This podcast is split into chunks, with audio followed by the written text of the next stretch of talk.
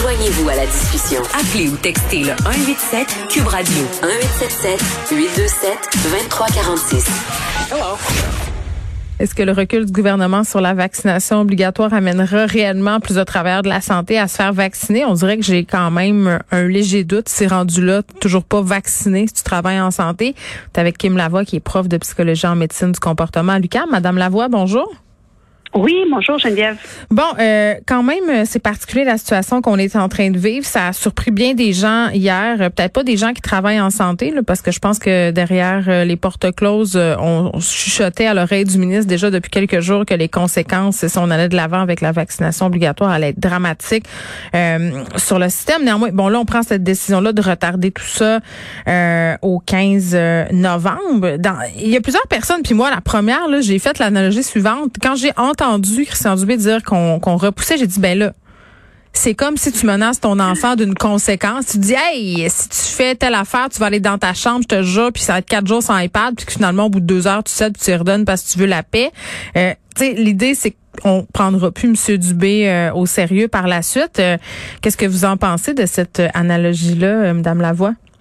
Ben, je pense que Geneviève, vous n'êtes pas la seule à avoir cette réflexion-là. c'est la réflexion facile. Aussi, petits enfants à la maison, oui. c'est tout à fait ça. Et si c'est peut-être le, règle le plus important, c'est si vous faites une en guillemets une menace, mm-hmm. euh, euh, c'est important que vous êtes prête à, à, à, à, le suivre, parce que sinon, effectivement, euh, ça, ça, ça, ça, risque de, de miner la crédibilité euh, du ministre et de, de, tout le mandat.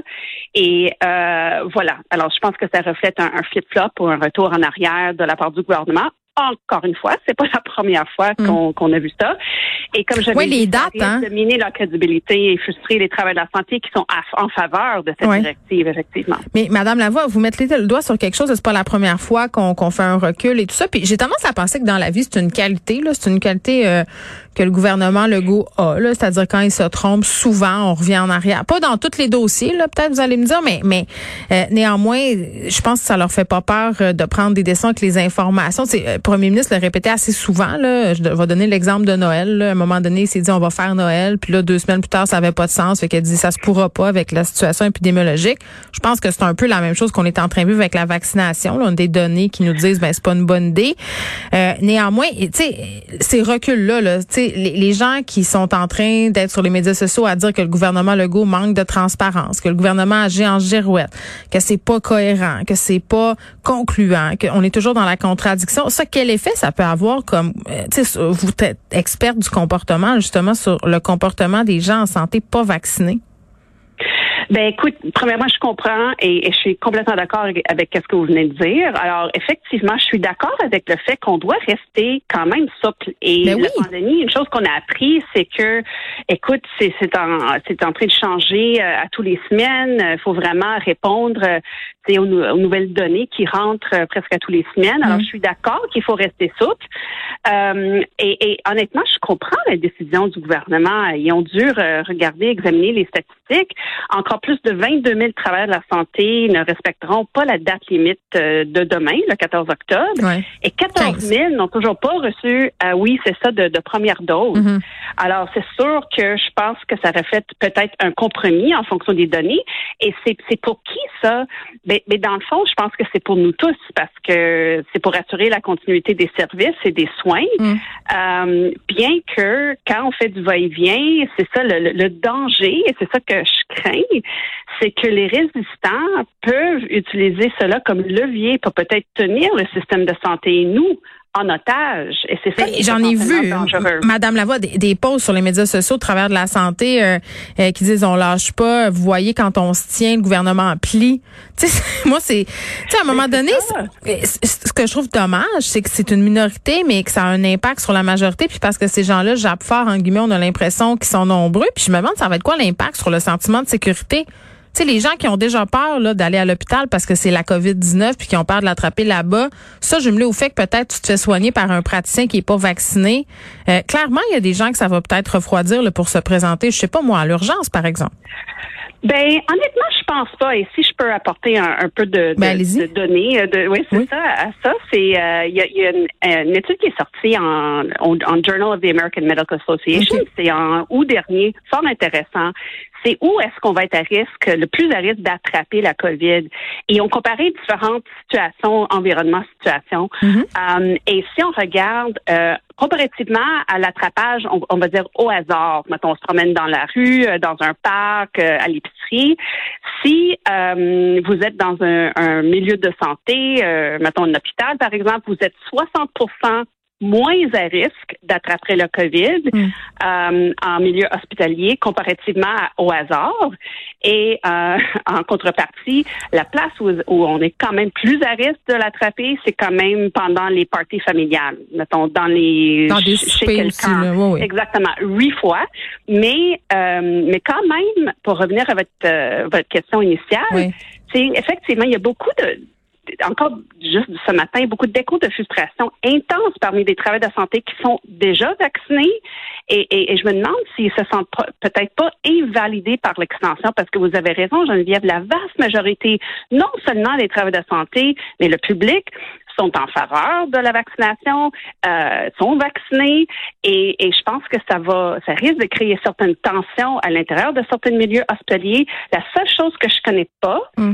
euh, j'ai essayé de trouver euh, des, des, des informations là-dessus, c'est qui c'est, mettons, 14 000 qui ont toujours pas reçu une première dose? Est-ce qu'ils sont des gens qui travaillent pas face au public? Mm. Est-ce qu'ils sont, ils représentent un vrai danger pour le public? Est-ce qu'on peut pas revenir avec eux pour voir, justement, parce que chaque personne a sa propre raison. Si on se fie aux données, les, trois raisons le, plus, en guillemets, populaires pour le refus de vaccin, c'est la peur. Les gens sont plus peur des incertitudes autour du vaccin comparativement à la COVID. Ou deux, ils sont pas persuadés que c'est nécessaire pour eux de se faire vacciner ou ils sont pas persuadés au niveau de l'efficacité.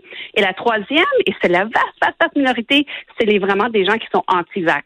Ça me surprend que les travailleurs de la santé sont anti-vax, mais on peut se retrouver des gens quand même anti-vax parmi les travailleurs de santé.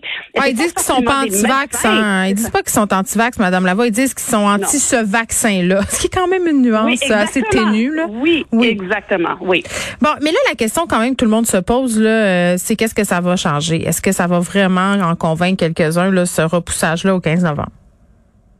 Ben, écoute, si on se fait encore données, euh, hmm. ça pourrait être le cas. Et si on regarde en date du 26 août, il y avait plus que 28 000 travailleurs de la santé qui n'avaient pas encore reçu une première dose.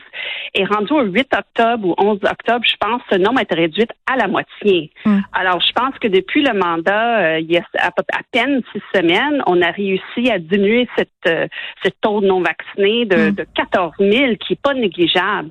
Alors, je pense que ça nous rappelle que pour une certaine proportion des gens non vaccinés, ça pourrait fonctionner. Mais euh, certains travailleurs de santé peuvent être prêts à risquer leur emploi pour cela. Oui, mais c'est rendu de euh, l'idéologie puis de la croyance. Donc, bien entendu, il y a des gens qui sont prêts à sacrifier leur emploi au nom de la pseudo-liberté. Euh, demandez de savoir. OK, ça c'est la question aussi là, que je me posais en sachant que j'allais vous parler. C'est-à-dire, il y a bien des gens qui disent, OK, parfait. Il y a des gens en santé qui veulent pas être vaccinés. Ben moi, j'ai le droit de savoir si la praticien ou le praticienne euh, que j'ai en avant de moi là est vacciné ou pas. Qu'est-ce que vous en pensez? Ben, écoute, euh, encore une fois, c'est le gros débat sur euh, les droits de l'individu et les, les, droits de, de, de, liberté, mettons, de, de, de la communauté. Liberté de choix, oui. Oui, honnêtement, je pense que c'est si ça pourrait vous mettre à risque ou si vous n'êtes pas à l'aise de vous faire traiter par quelqu'un qui n'est pas vacciné, hmm. je suis le genre d'être plus transparente que d'autres. Alors, si, par exemple, mon enfant est retiré de l'école euh, par hmm. soupçon de COVID, je vais le dire sur Facebook. Je vais informer les amis de mon fils pour, dans toute transparence parce que je pense que c'est important que qu'on soit transparent à ce niveau-là. Hmm. Euh, je, je, honnêtement, je pense pas qu'on peut forcer. Euh, les travailleurs de la santé de dévoiler ça. Mais est-ce que c'est légitime de vouloir savoir? Je pense que oui, parce que ça permet à l'individu pas de critiquer la personne qui a décidé de pas faire mm. mais d'avoir le choix lui-même libre de dire, écoute, je préfère d'attendre un peu plus ou d'aller voir quelques d'autres si c'est possible. Euh, et je pense que c'est pour respecter leur droit de choisir aussi qui est aussi important. Très bien, Kim Lavoie. Merci beaucoup, qui est prof en psychologie et en médecine du comportement, Lucas.